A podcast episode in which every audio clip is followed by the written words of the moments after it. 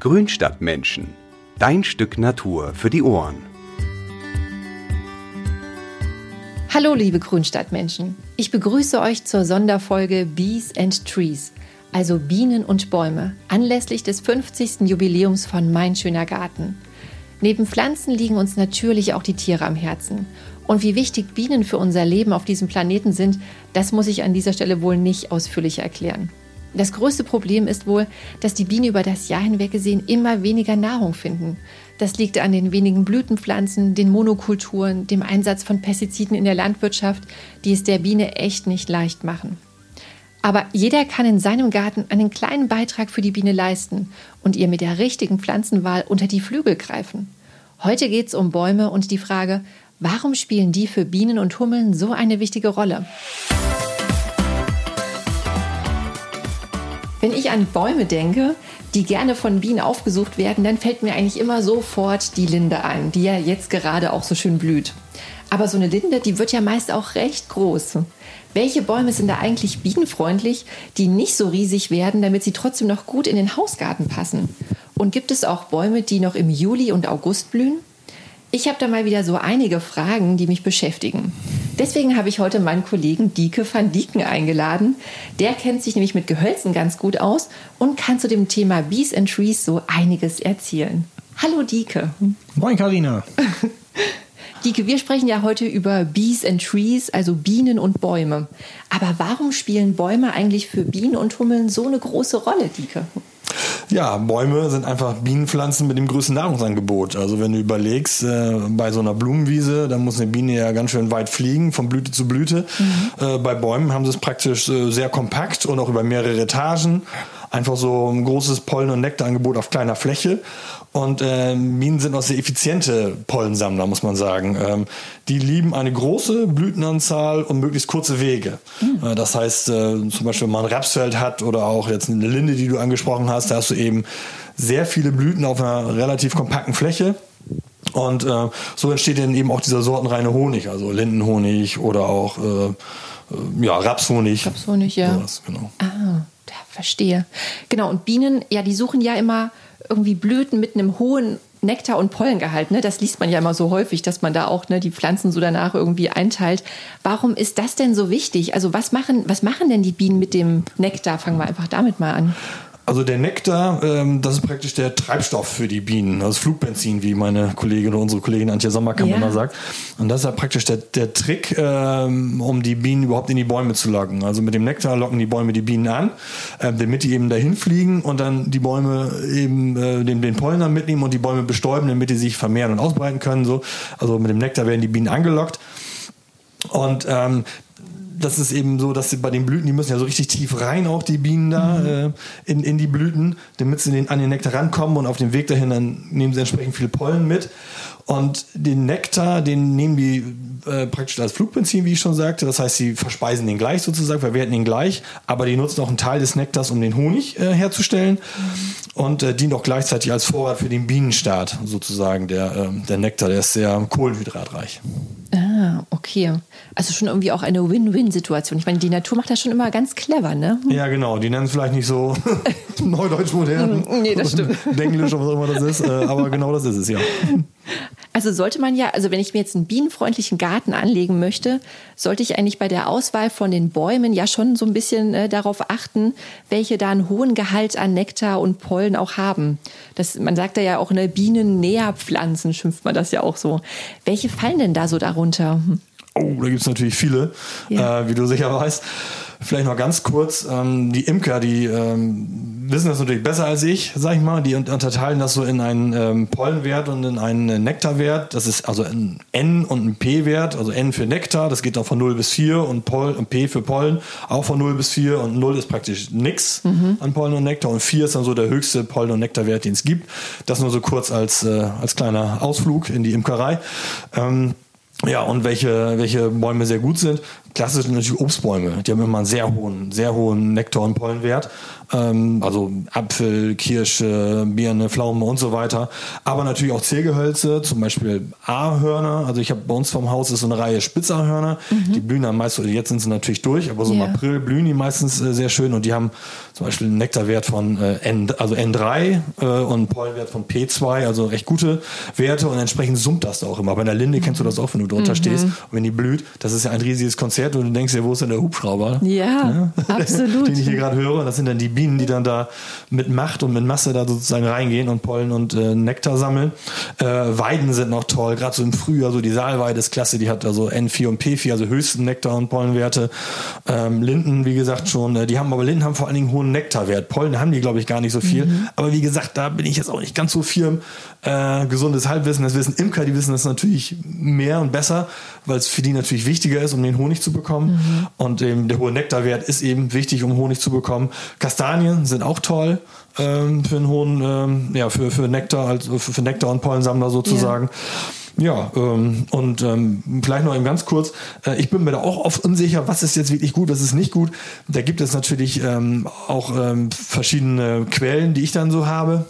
Und zum Beispiel gibt es auch von der äh, Lehren Versuchsanstalt Veitshöchheim in äh, Bayern, die haben auch was, äh, eine Broschüre herausgebracht und zwar mit Bäumen und Sträuchern für Bienen und Insekten. Ah, also wenn man dann auf die Seite der LWG, also Bayerische Landesanstalt für Weinbau und Gartenbau heißt das, glaube ich, mit Veitshöchheim, wenn man da drauf geht auf die Seite und nach dem äh, Bäume und Sträucher für Bienen und Insekten guckt, dann haben die so eine PDF-Broschüre, die ist sehr gut, die kann man auch downloaden. Oder eben auch unsere Aktion von Burda, diese Bibetta-Aktion. Mhm, da gucke ich auch sehr gerne nach. Äh, wie gesagt, die vorhin erwähnte Kollegin Antje Sommerkamp ist ja auch sehr fit, was das angeht. Und die hat dann auch so Pflanzvorschläge, was gut ist. Nicht nur was Bäume angeht, sondern auch für den Balkon und für andere Beete. Und ähm, da informiere ich mich auch gerne. Und ja, da kann man auch hingehen und das Ganze nachgucken. Ja, das ist ein guter Hinweis, das stimmt.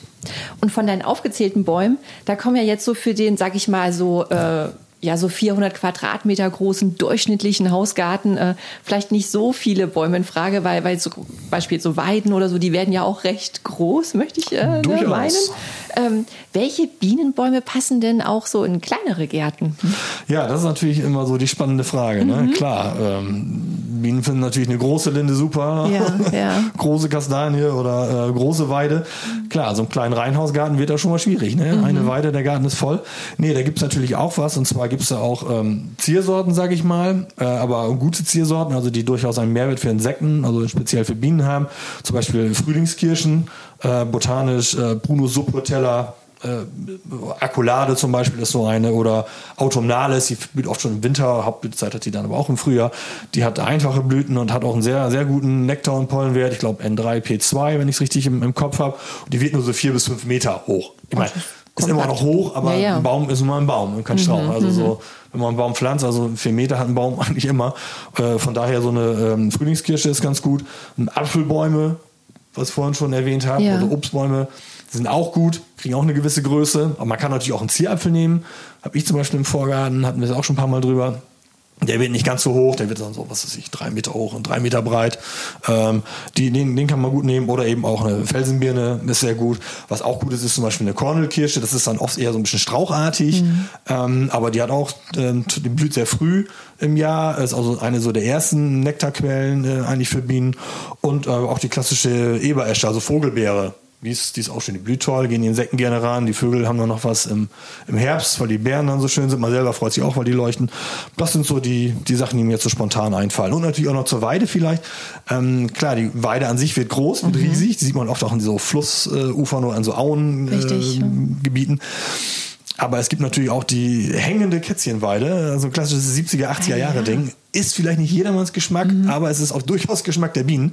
Äh, das sind dann oft männliche Sorten, die dann da veredelt werden und die dann wieder so ein, so ein aufgeklappter Regenschirm so ein bisschen hängen. Die brauchen natürlich extrem wenig Platz, sind aber voller Blüten und eben sehr, sehr nektar- und pollenreiche Blüten sind das. Okay. Aber nicht jeder Baum, der, der blüht, ne, der stellt ja auch eine Nahrungsquelle für Bienen und Insekten dar. Wie hast du ja auch schon gesagt, ne, mit diesem äh, Pollen- und Nektargehalt, dass man das ja irgendwie auch so ein bisschen einteilt. Ja. Denn manche, die haben ja auch einfach nur sterile Blüten, ne? die machen ja irgendwie gar nichts. Soll, soll, soll ich die dann irgendwie trotzdem, darf ich die trotzdem noch pflanzen mit einem guten Gewissen? Oder wie, wie schätzt du das so? Ja, da muss ich mal kurz einhaken. Steril ist nicht unbedingt schlecht. Also ah, okay. ähm, das wird immer gerne so, ja. sterile Blüten taugen nichts, das stimmt nicht ganz. Also sterile Blüten bilden keinen Pollen. Also Bienen brauchen ja Pollen für die Eiproduktion und für die ähm, Entwicklung und Ernährung ihrer Larven. Mhm. Und sterile Blüten, die haben praktisch umgewandelte äh, Blütenblätter sozusagen. Ähm, äh, also die Staubfäden sind umgewandelt zu Blütenblättern. Das heißt, die haben keinen Pollen. Also da haben die Bienen, beziehungsweise der Bienennachwuchs hat da nichts davon. Aber Nektar haben die durchaus. Also okay. ähm, das heißt, die sind nicht per se schlecht, sterile yeah. Blüten. Zum Beispiel gibt es ja ähm, beim den klassischen Sommerflieder, der Schmetterlingsflieder, der immer in der Diskussion ist, der sich so ausbreitet, äh, was natürlich nicht so gewünscht ist. Da gibt es inzwischen sterile Sorten. Das heißt, äh, der bildet keine Samen. Das heißt, er kann sich nicht ausbreiten aber ein Nektarangebot ist trotzdem da. Das heißt, du siehst da trotzdem die Bienen und Schmetterlinge und Insekten dran. Also von daher muss ich da so ein bisschen einschränken, aber du hast natürlich recht. Ja. Worauf du hinaus willst, ist, ist, mir schon klar, das sind vor allen Dingen so diese gefüllten Blüten. Mhm. Ähm, und das weiß man inzwischen einfach, dass gefüllte Blüten, die haben natürlich jetzt, äh, da ist eben auch so, dass die Blüten, dass die Staubfäden, die Staubblätter, die sind umgebildet zu Blütenblättern. Da ist keine Nahrung. Also da ist dann weder Nektar noch Pollen da für die Bienen. Gerade mhm. so bei gefüllten Kirschen ist es oft so, die sieht mhm. man so, also bei uns Nachbar, bei meinem Elternhaus ein Nachbargrundstück, die hatten immer ganz tolle äh, blühende, gefüllt blühende Zierkirsche, diese Kanzanis oder so, genau. so aus den 70er, 80er Jahren. Ja, ja. Äh, sieht toll aus, aber sie ist natürlich nicht eine Biene. Ja. Muss man, wenn man die hat, stehen lassen, aber mhm. würde ich jetzt vielleicht auch nicht, als Bienenfreund würde ich die jetzt auch nicht unbedingt pflanzen.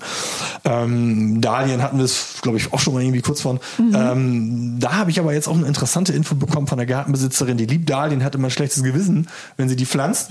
Hat jetzt aber festgestellt, viele gefüllte Dahlien, also gerade diese Pompon-Dahlien, am Ende der Blütezeit gehen die auf.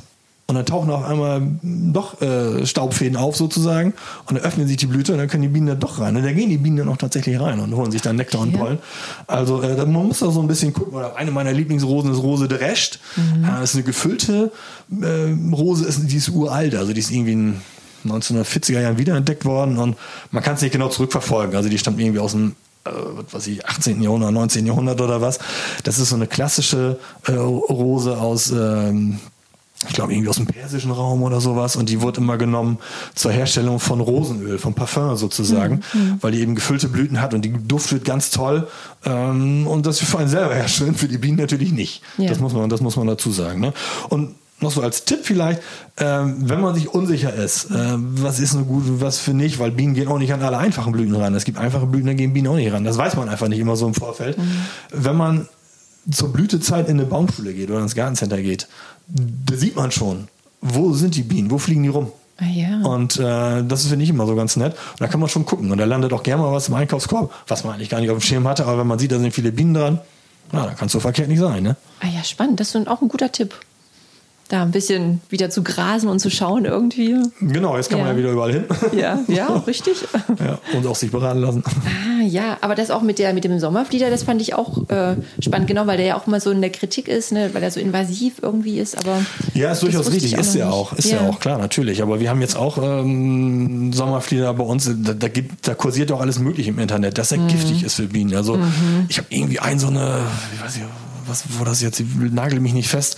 Ich habe das selber mal versucht zu recherchieren, habe aber keine wirklich verlässliche, glaubwürdige Quelle gefunden. Also du weißt ja, wie das ist so als, als Redakteur, wenn wir recherchieren, irgendwas schreiben, das kann jetzt nicht, wenn das jetzt Heidemaries sowieso Seite ist mhm. oder nichts gegen Heidemarie oder gegen irgendeine andere Hobby-Seite. Äh, nee, nee. Das sind natürlich also gute Beobachtungen, aber letztendlich muss man ja was Wissenschaftliches haben, wo dann mhm. wirklich Leute, sagen wir Biologen, äh, Imker, Naturschützer das genau untersucht haben. Und da habe ich jetzt in der Richtung nichts gefunden. Da stand zum Beispiel auf einer Seite, stand, hat dann irgendein so Naturschützer geschrieben, da ist das Koffein drin in den, in den Blüten vom Sommerflieder. Absurd, und die ja. Bienen werden dann abhängig und dann sterben die jämmerlich oder die gehen nur noch dahin. Die gehen nur noch zum Sommerflieder, nie woanders mehr, weil sie das eben so abhängig sind und so gut finden. Das sind so Sachen, das würde ich echt mit Vorsicht genießen. Mhm. Ich weiß es nicht, vielleicht stimmt es auch, aber ich habe da so meine Zweifel, weil ich das auch dann natürlich prüfe und gegenchecke und dann nichts in der Richtung gefunden habe. Mhm. Und im Nachbargarten bei uns ist auch ein Sommerflieder. Der blüht sehr spät eben, das ist ja auch gut. Und äh, der ist natürlich voll, ne? Mit Bienen, mit Schmetterlingen, mit allen möglichen Insekten. Und die gehen auch auch an die anderen Blüten ran bei uns im Garten. Also die, die fliegen dann durchaus weiter und die fallen auch nicht tot zu Boden. Nee. Ne? Und ähm, klar, dass er sich ausbreitet, ähm, wie das so Neophyten nun mal so machen, mhm. ist natürlich nicht gut, aber da gibt es, wie gesagt, jetzt diese auch sterile Sorten sind inzwischen gezüchtet worden, diese Chip-Serie, die werden nur einen Meter hoch oder sowas. Mhm. Die sind natürlich auch nicht perfekt, aber die blühen eben toll, die blühen lange, die sehen sich nicht aus und Nektarangebot bieten die trotzdem für, für Bienen. Also von daher muss man da so ein bisschen gucken. Und auch bei Forsythien klar, ist jetzt auch so ein Überbleibsel meist aus alten Zeiten, sage ich mal. Ja, die sind auch also früherer Gartengestaltung. Ja, ja. Ähm, will ich jetzt wahrscheinlich auch nicht neu pflanzen, aber wenn die da sind, lass sie ruhig stehen. Dann also stehen lassen, stört ja. ja nicht und ist ja ein toller, toller Farbklicks. Es gibt sogar eine Sorte, glaube ich, Beatrix Verrand heißt die, die hat sogar ein bisschen Nektar im Angebot. Also man kann ja nicht immer so schwarz-weiß machen, sag ich mal. Ne? Also muss man schon so ein bisschen gucken. Und selbst sowas wie der klassische, nicht der Sommerflieder, sondern der klassische Flieder, der Bauernflieder, der in Mhm. jedem Bauerngarten ist, der duftet toll. Da habe ich auch noch nie eine Biene dran gesehen. Sag ich mal, auch wenn er Punkt. nicht gefüllt ist ne? Ja, äh, ja. Äh, und sich nicht ausbreitet. Also, aber deswegen ist das ja trotzdem eine tolle Pflanze, kann man ja trotzdem im Garten setzen. Nee, und ist auch eine, stimmt. wie gesagt, eine Bauerngartenpflanze, also seit Jahrhunderten im, im Bauerngarten und Richtig. nicht per se schlecht und zu verteufeln, sag ich Nee, mal. Ne? nee. Nee, okay. Ja. Kommen wir nochmal auf die Linde zurück. Ne? Da habe ich hab mit Finn schon drüber gesprochen, dass die ja jetzt so überreich blüht und dass die ja unglaublich viel Nahrung für Bienen auch liefert. Ich habe auch mal gelesen, dass irgendwie bei einer guten Tracht äh, von der Linde, dass irgendwie Bienen irgendwie 20 bis 30 Kilogramm Honig innerhalb von 14 Tagen produzieren können. Das fand ich total abgefahren. Äh, Also da Ja, auch was Menge, du, ne? ja, auch was du sagtest, ne, mit diesen verschiedenen Etagen und das ist natürlich viel ergiebiger, als wenn du jetzt nur ein Blumenbeet hast, ne? Mhm. Ähm, aber mich interessiert natürlich auch, was ist denn so danach, ne? So Juli, August, September, weil da ist ja meistens immer so eine so eine maue Zeit dann, ne? Ähm, Richtig. und was, äh, was, was gibt es denn da trotzdem noch irgendwie Bäume, die dennoch blühen? Ja, da gibt's auf jeden Fall welche. Also die heimischen Bäume muss man auch sagen, wo wir, vielleicht kommen wir auch noch drauf, heimisch, nicht heimisch, das ist ja auch mal so eine Diskussion in der Gesellschaft, natürlich auch bei uns in der Redaktion. Äh, Aber viele heimische Bäume ähm, sind einfach jahreszeitenbedingt. Blühen die im Sommer und im Spätsommer blühen die nicht mehr, da sind die praktisch durch. Da bilden die ihre Samen, ihre Früchte und haben dann praktisch für sich das, das Blütenjahr sozusagen abgeschlossen. Aber es gibt natürlich noch andere Bäume, eben aus anderen Klimaregionen, die blühen durchaus noch. Also ganz äh, bekannt oder immer bekannter wird jetzt auch der sogenannte Bienenbaum, auch BB-Tree genannt. Dem haben die Botaniker mal den, Deut den schönen deutschen Namen Stinkesche verpasst, was ich überhaupt nicht verstehe, weil man so einen. Baum kauft natürlich keiner. Ne? Nee. Der stinkt auch nicht. Also der hat eher so einen leichten Honig. Äh, Duft, sag ich mal, die Blüten. Äh, von daher Bienenbaum trifft es auf jeden Fall besser. Botanisch Tet- Tetradium oder Euodia oder beides. Ich weiß nicht, was da Ja, gerade aktuell das ist. wechselt immer so, ne? Das Das wechselt immer. Ich habe mich ich da so ein bisschen verabschiedet. Also ich nenne das Ding einfach Bienenbaum. Der ist sehr gut und der blüht erst, äh, der blüht im, im Juli und August und der hat wirklich ein ganz tolles Angebot an, äh, an Pollen und an Nektar. Und da gehen äh, äh, Bienen, Wildbienen, da gehen sie alle ran. Ne? Also das ist jetzt nicht nur so, ähm, dass sie da nicht rangehen, weil es nicht heimisch ist. Oder es gibt natürlich auch den, den Schnurbaum zum Beispiel, der ähm, blüht auch im Juli und August. Gliditschie, auch so ein Baum, den man immer häufiger sieht jetzt, ähm, der auch sehr schön ist und hat den amerikanisch, auf amerikanisch heißt der Honey Locust. Und wenn da das Wort Honig drin ist, das Hm. zeigt schon so, könnte was sein für Bienen. Blüht auch äh, entsprechend spät, also im Sommer, wenn halt viele heimische Gehölze schon weg sind. Das sind jetzt recht hohe Sachen, aber es gibt auch kleinere äh, Bäume, also Kleinbäume oder Großsträucher. Zum Beispiel der Mönchspfeffer, klassische Kübelpflanze, hat auch einen tollen, tollen Nektarwert oder Lagerströmien. Die kennt man so aus, wenn man jetzt in Südfrankreich unterwegs ist, sehen sie so an ganze Alleen damit. Ist auch toll, sind auch viele Bienen. Und ich habe selber eine im, im, Garten mal so zum Ausprobieren selber mal gepflanzt. Ja. Die blüht sehr spät. Du denkst immer schon, was weiß ich, die ersten, die Zwiebelblumen Blumen sind sowieso schon längst verblüht. Viele andere Sträucher sind auch schon mit der ersten Blüte durch und das Ding hat noch nicht ein Blatt, noch nicht einen Austrieb. Kommt sehr spät, Krass. oft erst ab Juni. Okay. Blüht aber dann auch entsprechend spät und hat natürlich dann ein spätes äh, Nektar und, und äh, Pollenangebot für die Insekten. Und was ich auch sehr schön finde, ist zum Beispiel ist der äh, Blasenbaum, auch ein komischer Name eigentlich, äh, Coelroeteria botanisch. Äh, den habe ich in, in Frankreich in der Baumschule, als ich da war. Da war es so, was ich vorhin erzählte, wie im Gartencenter, ähm, dass unter dieser Coelroeteria oder diesem Blasenbaum, Blasenesche heißt er glaube ich auch, ähm, äh, da, da waren immer im Sommer ganz viele Insekten, waren da, vor allen Dingen Bienen äh, sind da immer rumgeflogen. Das ist mir dann eben aufgefallen, dass sie da im, im, im Juli, August da, da rumschwirren.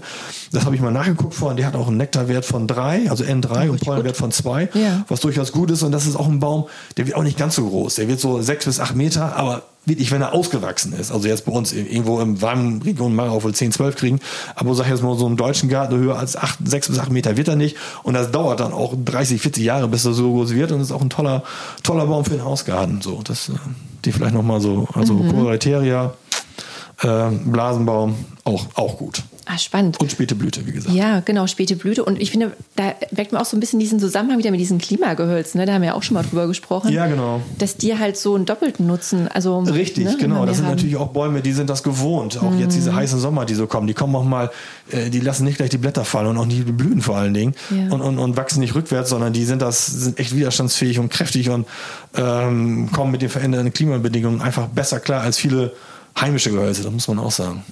Also die, die Bäume, die du jetzt gerade so genannt hast, und du hast dafür schon angesprochen, ne, das sind ja eher so die nicht heimischen Gehölze.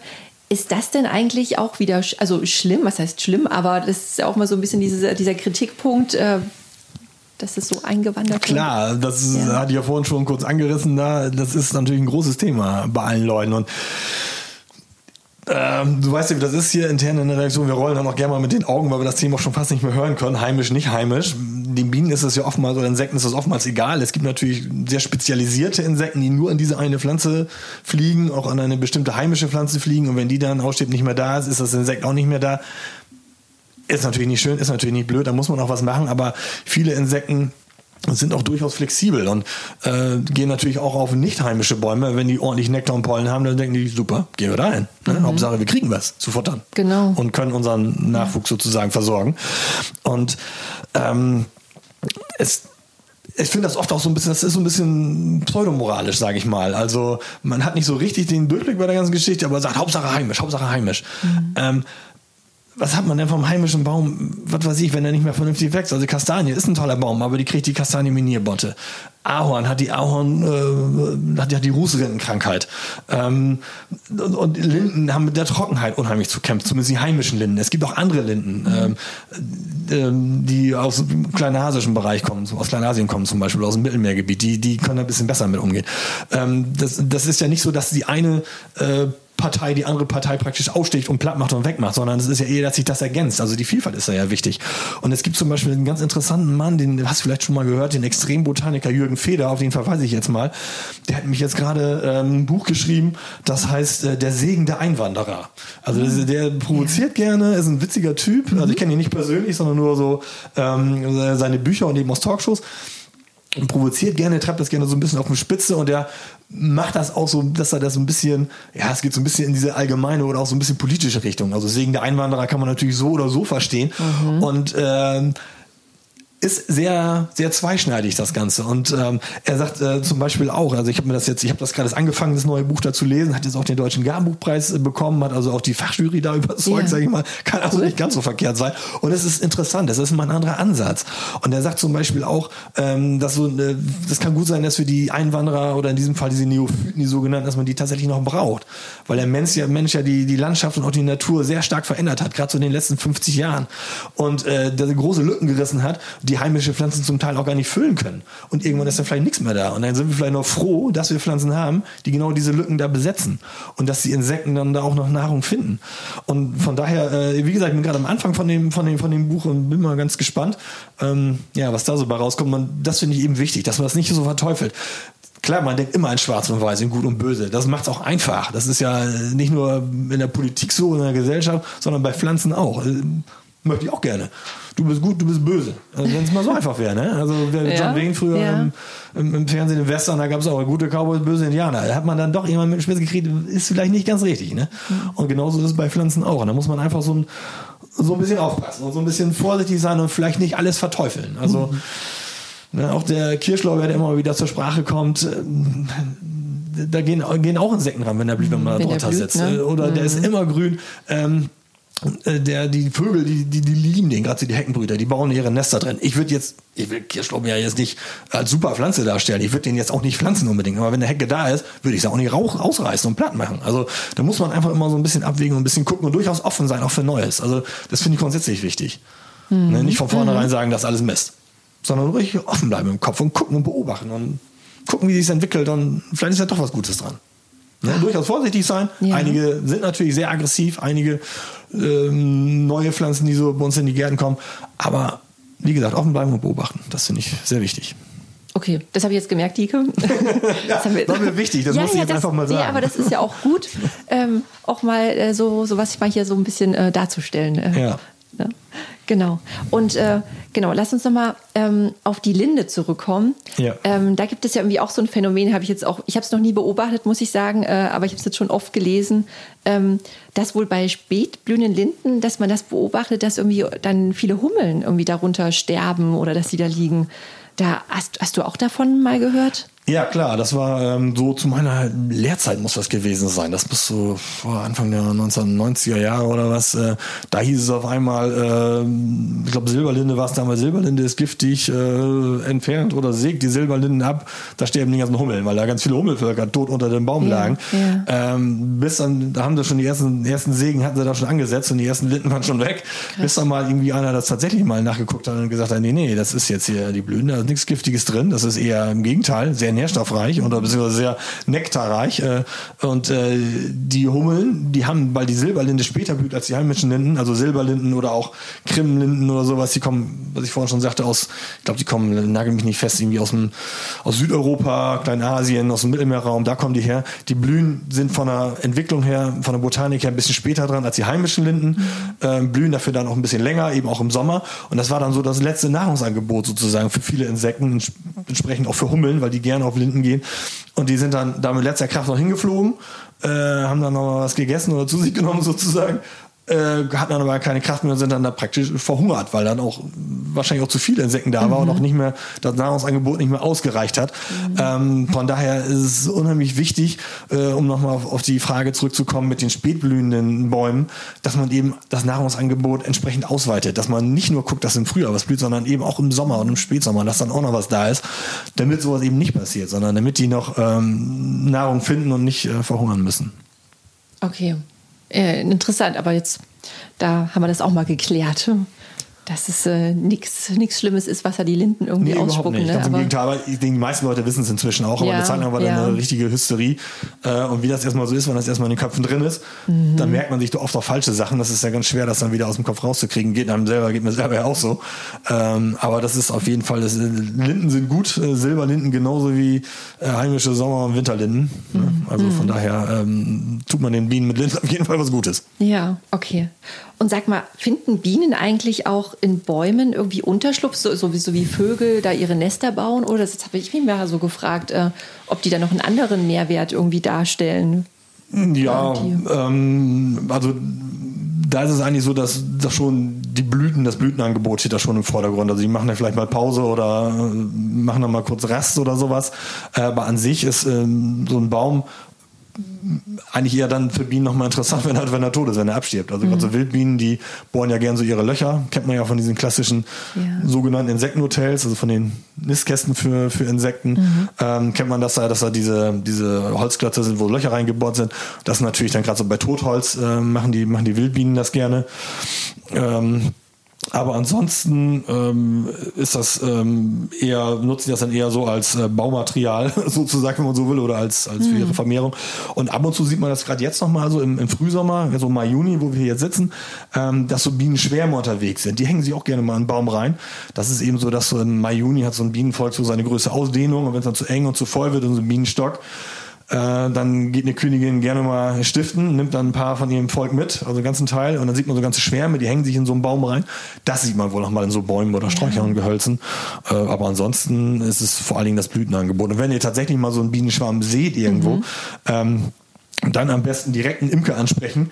Äh, die werden dann eingefangen und dann hat man praktisch neues Bienenvolk und kann dann da äh, äh, praktisch dann das Bienenvolk nehmen, damit die für einen Honig produzieren. Aber wie gesagt, das verlässt dann doch so mein mein Gebiet und meine Kompetenz da am besten direkt an den nächsten Imker wenden oder wir hatten es auch mal im Heft, da war glaube ich schwarmbörse.de heißt das oder so, da sind dann auch so Telefonnummern, wo man dann anrufen kann. Vielleicht kann man auch einen Notruf wählen, 112, das weiß ich auch nicht genau, ich habe das jetzt noch nicht gehabt, den Fall, ja, aber nee, ähm, also soweit zum Thema Bäume, das ist auch vor allen Dingen die Blüten, die da im Vordergrund stehen und wenn man mal einen Bienenschwarm entdeckt, am besten an den nächsten Imker wenden. Ah, okay, ich dachte, ich frage das jetzt einfach mal, okay. Ja. Bevor wir jetzt zum Ende der Folge kommen, äh, möchte ich natürlich wieder meine bewährten Tipps äh, von dir hören, Dike, ähm, damit unsere Hörer noch mal so eine kurze Zusammenfassung bekommen, äh, was sie denn beim, ne, bei einem bienenfreundlichen Garten mit Bäumen so ähm, beachten sollten. Ja, ähm, also langfristige Planung ist da wichtig, auf jeden Fall, weil Bäume natürlich eine gewisse Größe kriegen, das hat man nun schon ein paar Mal gesagt. Und natürlich auch das Blütenangebot äh, für Bienen ist vor allen Dingen dann gegeben, wenn Bäume eine gewisse Größe haben. Klar, wenn sie klein sind, haben sie auch ein paar Blüten, mhm. äh, da gehen die Bienen auch schon ran, aber richtig einen richtigen Nutzwert, einen richtigen Wert für, für Bienen und für Insekten haben Bäume natürlich erst ab einer gewissen Größe, wenn das Blütenangebot groß ist, sozusagen. Das heißt, man muss langfristig planen und auch gucken, wo man was hinpflanzt. Also nicht einfach fünf Bäume irgendwo auf dem Fleck pflanzen, sondern schon gucken, und sich informieren, welche Größe kriegt der Baum. Wir haben ja verschiedene genannt. Äh, und wie viel Abstand muss er haben zum Haus oder ist da überhaupt was in meinem Garten? Soll ich lieber einen kleineren Baum nehmen oder einen großen Strauch oder sowas, der ein gutes Blütenangebot hat? Dann ist mir ganz wichtig, was ich auch gesagt hatte, jetzt im Zusammenhang mit der Silberlinde, die gerade kam, dass man äh, möglichst eine breite, äh, eine, eine, große Bandbreite hat, sozusagen, was die Blütezeiten angeht. Also, dass man den Blütenzeitraum möglichst lange ausdehnt.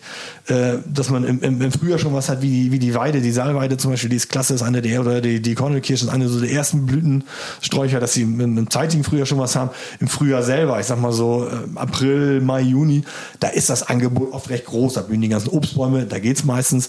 Aber dann, danach wird's dann wieder spannend. So ab Juli. Das sind auch Bäume, die wir vorhin aufgezählt haben, dass man da möglichst im Garten noch ein bisschen was anbietet. Das ist sehr gut, damit das Nahrungsangebot nicht zu knapp wird, mhm. so zum, zum, zum Sommer hin. Und vielleicht auch noch so, gerade wenn man einen frischen Baum gepflanzt hat, dem Baum ruhig mal einen Schluck Wasser geben. Äh, mal so ein klassischer Tipp aus der Gartenpraxis, was man hier in der Redaktion den ganzen Tag macht und schreibt. Ähm, weil das dauert doch ein paar Jahre, bis so ein Baum richtig eingewachsen und angewachsen ist. Ein alter Baum, der kann das besser verkraften, wenn man in Trockenperiode ist, aber so ein junger Baum, der hat da schon ganz schön zu kämpfen. Und äh, der schmeißt dann auch gerne mal die Blüten ab. Kennt man auch vom, vom, vom Apfel, dass die Blüten abfallen oder auch die, die Früchte, dass er die abschmeißt, weil er die nicht versorgen kann. Deswegen, wenn es eine Trockenperiode ist, gerade so jetzt so Mai, Juni oder dann auch im Sommer später, äh, ruhig mal ordentlich ein paar Kannen Wasser dran gießen. Das, das bekommt ihnen auch ganz gut. Und vielleicht noch als letztes, geht natürlich grundsätzlich im Garten, äh, jetzt auch in dieser Zeit, äh, keine Chemie im Garten, also keine Pflanzenschutzmittel oder sowas. Das sollte mhm. man grundsätzlich nicht machen und äh, ist natürlich äh, für Bienen äh, tödlich und ein No-Go. Ne? Also auf Chemie ja. und auf Pflanzenschutzmittel im Garten auf jeden Fall verzichten. Ja, ist aber noch ein guter Hinweis. Irgendwie setzt man das immer, immer schon so selbstverständlich irgendwie voraus. Ja, ne, man setzt es voraus, aber gerade jetzt sind viele Läuse da ähm, im ja, Garten. Okay, da stimmt. gibt es natürlich gewisse Hausmittel. Mhm. Äh, es gibt auch bienenfreundliche Mittel, die den Bienen nichts machen, aber meistens ist es so bei den Läusen, äh, die kommen explosionsartig und nach zwei Wochen sind die wieder weg. Bei Rosen sieht man es, wenn die Rosen knospig sind, sind die voller Läuse auf. Ja. Wenn die Rosen aufgehen, wenn sie blühen, mhm. dann ist, sind die auf einmal irgendwie weg. Ich weiß auch nicht wieso, ob die dann nicht mehr so schmackhaft sind, so interessant sind. sind noch ein paar da, die Rosen blühen trotzdem, also einfach Piano, ne? Bisschen ja. entspannt bleiben und da muss man auch gar nicht mal was machen. Sehr gut. Hast du eigentlich einen Lieblingsbaum, Dieke, der, also der natürlich auch für Bienen wertvoll ist? Ein, ganz viele. ja, klar. Man hat natürlich als, als gerne immer große, großes Spektrum, viele Interessen, vielseitig mhm. interessiert. Ich hatte sonst, was ich immer gerne gepflanzt habe, war so ein Blumenhartriegel, also ein Cornus cusa. Das ist jetzt kein klassischer Baum, das ist mehr so ein großer Strauch. Ja. Ähm, Im Alter kriegt er so eine überhängende Krone, kriegt dann ja. auch so seine, seine vier Meter, sag ich mal, wird dann oft eher breit als hoch. Den fand ich immer toll, den habe ich überall, wo ich einen Garten angelegt habe, äh, war dann auch ein Blumenhartriegel drin, dieser Cornus cusa, dieser klassische chinesische oder japanische Blumenhartriegel. Gibt es auch tolle Sorten. Also wenn ihr irgendwo in Norddeutschland seid, da steht so ein Ding, kann sein, dass die von die den Garten angelegt hat. äh, aber wie es so ist mit der, mit der Mode und mit dem Geschmack, äh, bin ich da so ein bisschen von ab. Für Bienen ist ist auch, nicht so, auch nicht so toll. Ich weiß gar nicht, ob da überhaupt Bienen rangehen. Mhm, gute ist Frage. aber er sieht aber, aber toll aus und ist wirklich, also ruhig pflanzen, auch wenn er jetzt für Bienen müsste er andere Sachen nehmen. Ähm, aber äh, ich habe jetzt mein Lieblingsbaum aktuell ist eben mein schon mehrfach, ich hoffe, die, die Hörer rollen jetzt nicht mit den Augen, äh, mein mehrfach erwähnter Zierapfel vom Haus. Den finde ich toll, weil der eben nicht so riesig wird, weil er toll blüht und Äpfel hat und noch eine Herbstfärbung hat und eben für Bienen und für Insekten und äh, für, also klar, Bienen sind ja Insekten, aber auch für Vögel und so viel bietet. Den finde ich toll. Neue Sachen, was ich vorher meinte, keep open-minded, also wie man so neudeutsch sagt, also bleibt offen, bleibt wach im Geist. Ähm, sind äh, zum Beispiel der Sieben Söhne des Himmelsstrauch, äh, finde oh, ich ja. sehr spannend. Ja, stimmt. Der wird auch nicht so groß, ist auch ein Großstrauch, ja. den habe ich jetzt im Pack der gerne mal zwischendurch habe ich ein Modell gesehen, da ja. war ich auch zufällig dann auch im August, da blühte der gerade und da war auch der, der Teufel oder die Biene war da los, da war sehr viel los. Sowas finde ich immer sehr spannend. Oder auch dieser Blasenbaum, die Coelbatere, die ich vorhin erwähnt habe, sowas finde ich spannend. Habe ich selber noch nicht im Garten, ich habe auch nur einen kleinen Garten, aber selbst da könnte ich mir den vorstellen, vorstellen eigentlich.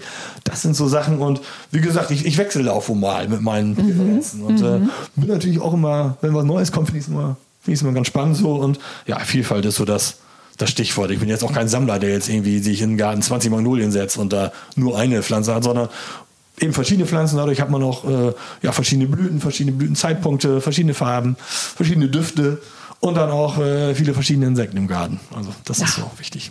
Gutes Schlusswort, Vielfalt. Nicht also das ist irgendwie immer über allem, finde ich, ne? was so ja, steht. Klar, ja. ist auch so. Klar.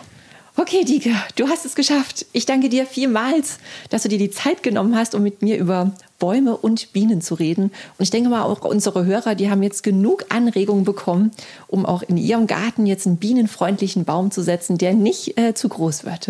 Also, ja, das hoffe ich doch. Vielen Dank, hat sehr viel Spaß gemacht. Danke. Ihr habt noch einen Hinweis oder eine Ergänzung zum Thema Bees and Trees? Dann schickt uns Fotos und Nachrichten dazu über Instagram oder per E-Mail. Wir freuen uns auf Post von euch. Die Adressen findet ihr wie immer in den Show Notes. Wer mag, kann diesen Podcast auch abonnieren. Dann verpasst ihr keine neue Folge mehr. Und wenn euch dieser Podcast gefällt, lasst uns doch gerne eine Bewertung da. Macht's gut und bis bald, eure Karina.